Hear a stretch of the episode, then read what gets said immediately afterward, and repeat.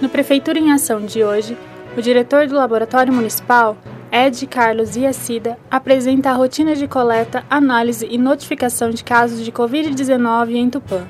O protocolo de notificação compulsória dos testes possibilita que os casos sejam monitorados pelas unidades de saúde e permite que o município acompanhe melhor o panorama da pandemia. O protocolo é o seguinte: é, o paciente, na verdade, ele, ele é passado por uma triagem na unidade de saúde, próximo onde ele mora, né, ao que ele pertence, no qual vai passar por uma avaliação médica. Se o médico solicitar que, é, que seja feito o teste de antígeno, o que seria o teste de antígeno? O teste de antígeno seria o teste que você vai detectar a presença da replicação viral no período de até o sétimo dia de sintomas. A gente preconiza coletar no terceiro para o quarto dia, onde a gente chama de padrão ouro de coleta.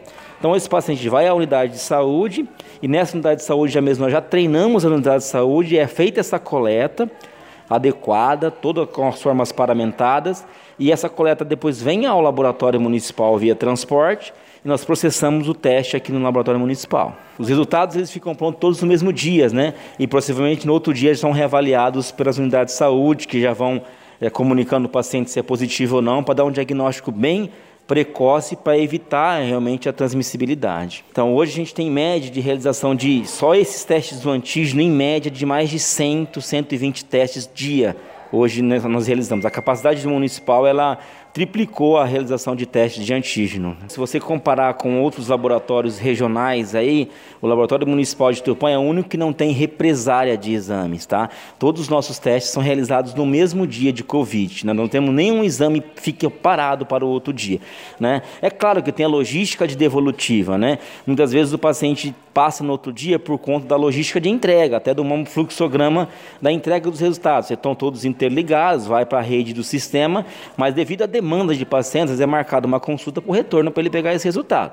Mas o processamento ele é feito diário. É, todos os laboratórios particulares, farmácias que realizam um teste de Covid, então a gente mantém a positividade de lá e a, e a vigilância recebe esses laudos e a notificação. Graças a essa notificação que a gente consegue fazer o mapeamento, a rastreabilidade e a busca ativa desse paciente que tem o Covid para fazer então o seu monitoramento. Então, no caso de óbitos que suspeitos, né, que faleceram por Covid, o protocolo estadual ele é, pede-se que encaminhe o material para o Instituto Adolfo Lutz, para assim fazer um teste do PCR, outros testes moleculares e outros testes que pertencem a um protocolo, tá?